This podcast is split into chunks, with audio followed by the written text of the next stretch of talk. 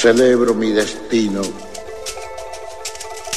de sentir como siento,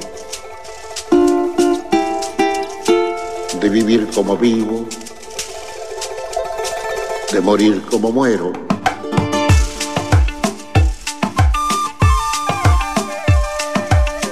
Y porque lo celebro y soy al fin la nada de la sombra de un verso, os digo muchas gracias.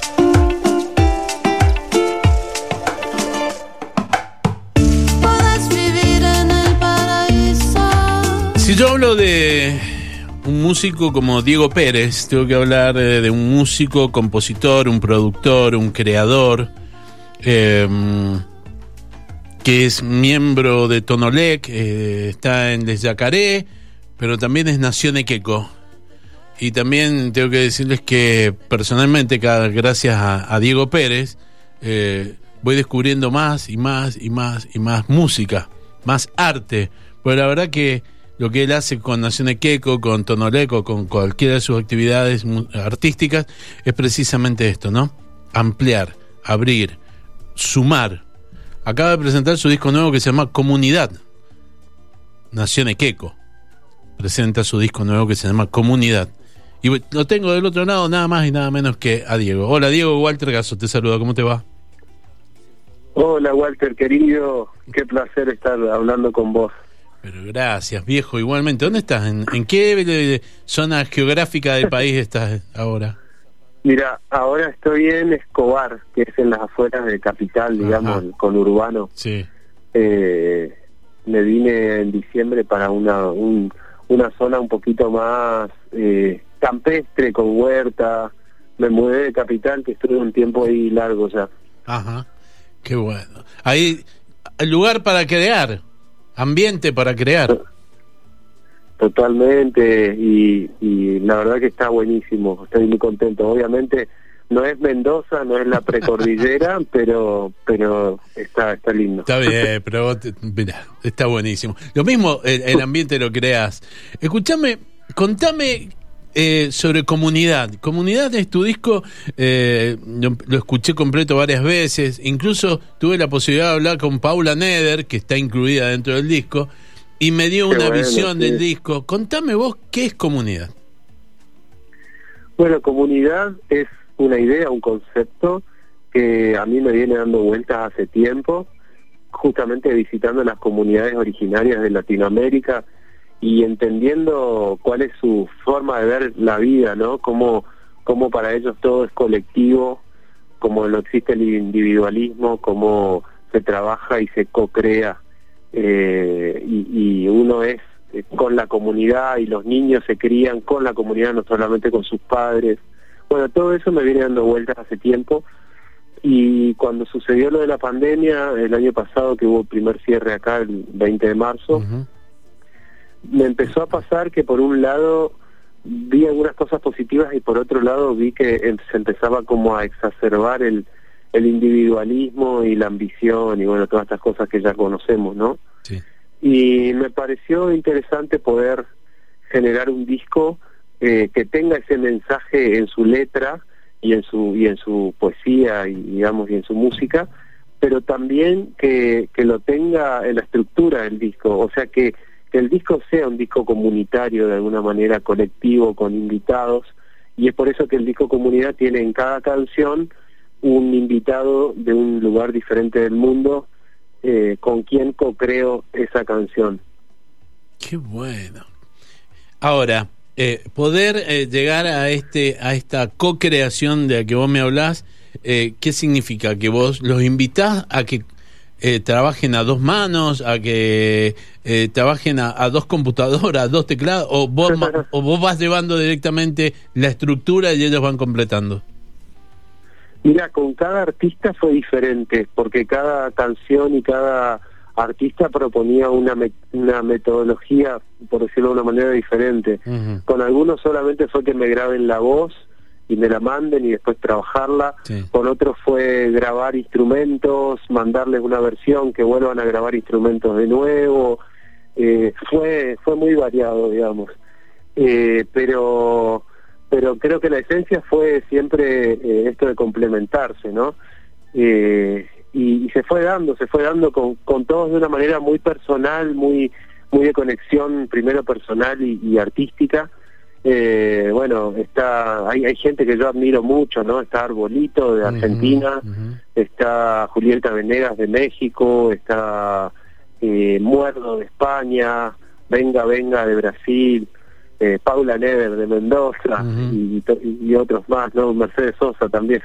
sí, sí, sí, hay una canción eh, como La Cigarra, eh, es buenísima. Como La Cigarra, sí. La versión esa bueno, ese, ese, tema había salido como single, pero cuando empecé a armar este disco y, y, y empecé a ver que eran todas colaboraciones, dije, tiene que estar la colaboración con Mercedes y con María Elena Walsh, ¿no? Porque también es la autora. Qué lindo. Ahora, eh, vos con Nación Queco y también con Tonolec, eh, siempre has sido un tipo de, de mucha búsqueda, de mucha búsqueda musical eh, y de inventiva. Cuando uno te ve en vivo, también vas dándose cuenta que, que, lleva todo eso. ¿Cómo haces para poder, a ver, que no sea, no que, que haya un concepto, por ejemplo? ¿Cómo haces para que haya un concepto como lo que hay en comunidad? ¿Cómo hago para que Creo que primero como que me va llegando de una manera muy intuitiva, ¿no? Como que me va rondando una idea y, y, esa idea la empiezo a ver en todos lados. Es como que se va, se va agrandando y empiezo a desarrollarla, pero no es, te diría que ni siquiera es musical al principio, es como algo más de sensaciones que se van transformando en ideas y, de alguna manera van terminan cerrando en un concepto, ¿no? Sí. Eh, también en el medio de eso voy componiendo, pero como estoy metido en esa atmósfera, lo que compongo ya de alguna manera es eso. No sé si se entiende. Sí, sí, sí, lo entiendo, porque lo entiendo perfectamente. Ahora, eh, así como salen canciones, también pueden salir letras y puede salir un libro, o puede salir un, una película, o, o, no sé, ¿qué, qué más? Sí, sí, bueno, no me hagas anticiparte cosas, Walter.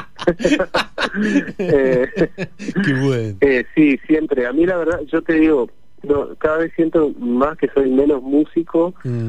y más siento que soy un, una persona que tiene ideas y necesitas desarrollarlas, sacarlas para afuera. Que por ahora me salen musicalmente, pero pero creo que en cualquier momento también me animo a otra cosa, ¿no? Porque creo que siempre sigue siendo arte y sigue siendo lenguaje. Bueno, cuando hiciste eh, el, concierto acá en Mendoza, eh, el, de, el, que filmaste en, en, en Potrerillos, eh, al verlo, una cosa era estar ahí presente, insonorizado, era había un montón de cosas especiales, ¿no? se podía escuchar nada más que por auriculares, era la puesta del sol, tenías invitados y verlo en vivo fue una cosa, pero después cuando lo, cuando lo ves eh, en la pantalla o a través de, YouTube donde está colgado, es como que el concierto toma otra dimensión y ya deja de ser un concierto, ¿se entiende? Yo creo que yo por lo menos lo, vi, lo vi así. Después dije, ah, yo estuve ahí metido en el medio de eso, mirá qué bueno. sí, la verdad es que eh, está buenísimo lo que decís, porque estamos hablando de la experiencia que hicimos ahí en Potrerillos, que se llama La Hora Mágica, que es de alguna manera dar un concierto acompañando la caída del sol, ese ritual, digamos, cotidiano, eh, con, con auriculares, silent concert, eh, y en la naturaleza, ¿no? y elegimos el origen de ahí, ahí en Potrerillos. Bueno, nada, esa intro para que el que no, no sabe lo puede ver en YouTube. y ahora yendo a, la, a, la, a lo que decías, está buenísimo porque yo creo que el vivo es muy emocionante, pega mucho en la emoción y en el cuerpo. Yo me acuerdo después de, ese concierto vinieron varios llorando emocionados a saludarme. eh, y después lo que vos decís, eh, con las cámaras, con los drones y con el paisaje sobre todo puesto como personaje principal, eh, el, el concierto en la pantalla termina siendo un viaje, que era un poco la idea, ¿no? Totalmente, totalmente. Eh, sí, van pasando imágenes y, que se van creando ahí y, pasan cosas geniales. Bueno, el poder de la música, el poder del arte, en realidad, ¿no? Sí, creo que es esa simbología, ¿no? A mí, a mí se me ocurren un montón de cosas cuando cuando veo cuando, cuando me imagino estas ideas. O sea, por ejemplo, somos parte del paisaje, ¿no? Lo que dicen los pueblos originarios. El, la naturaleza no nos pertenece, nosotros pertenecemos a la naturaleza. Estamos metidos en ese paisaje. Eh, y, esas cosas, de alguna manera, eh, las, las podés mostrar visualmente también en, cosas como esta, ¿no?